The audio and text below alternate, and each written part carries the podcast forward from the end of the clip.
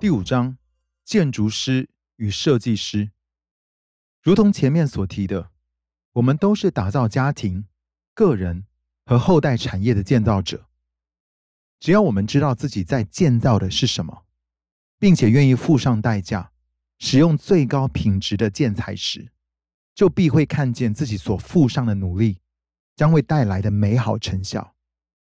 想要打造出一个健全的家，可以运用的建材十分的多。在这章里，将会带大家来看看其中我个人认为最重要的几项基石。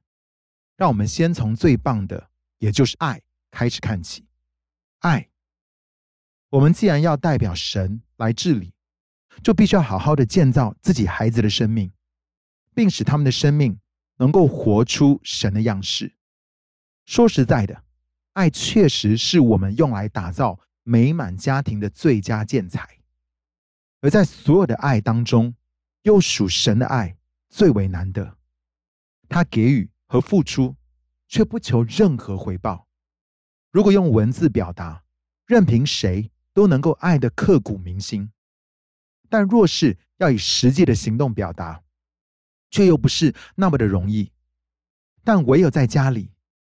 有用心和交心，才有可能培养出一个个的巨人终结者。爱是家里不可或缺的重要基石，也是房角石。从耶稣上十架牺牲自己的例子里，最伟大的爱就在此显明了，因为他是为了朋友而舍命。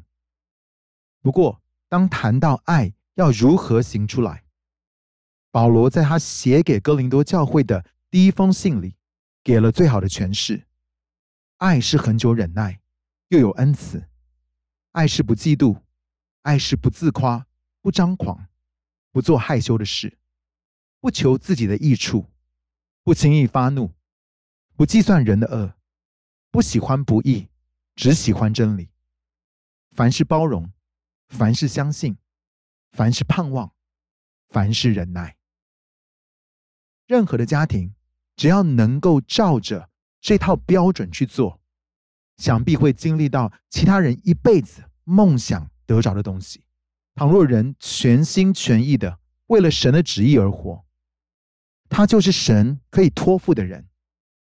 不求回报的爱，就叫做完全的爱，而神的爱就是如此。当我们的言行举止都奠基在爱的这块房角石上。自然就会拉出生活中该有的界限。做丈夫的在家里，应当以身作则，活出爱该有的标准，包含爱妻子，如同耶稣爱教会一样。这是值得所有做丈夫者效仿的唯一准则。一旦活出这份牺牲的爱，就会在家中标注出彼此相爱的高水位标记，即便之后。经历困难时刻，人是会一直不断看到这才是该有的标准。很有趣的是，在以佛所书第五章里提到夫妻相处之道的经文当中，提到丈夫应该要爱自己的妻子，但是却是命令妻子要尊重自己的丈夫。为什么经文没有命令妻子要爱丈夫呢？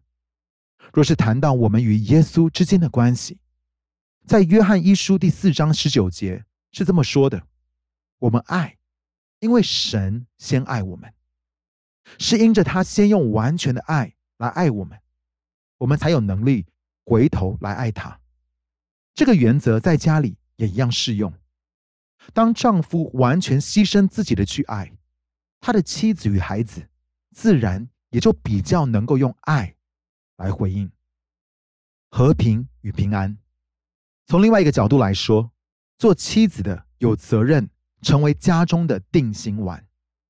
我发现这年头的妈妈们或许很难做到这一点，因为现在大部分都是双薪家庭。不过以前贝尼也是名职业妇女，但她仍是维持家中和谐气氛的主要贡献者，而我则会尽可能的保护她和她的这个职责。这样的分工对我们家实在有难以言喻的莫大帮助，也使得我们家总是充满为彼此牺牲的爱与出人意外的平安。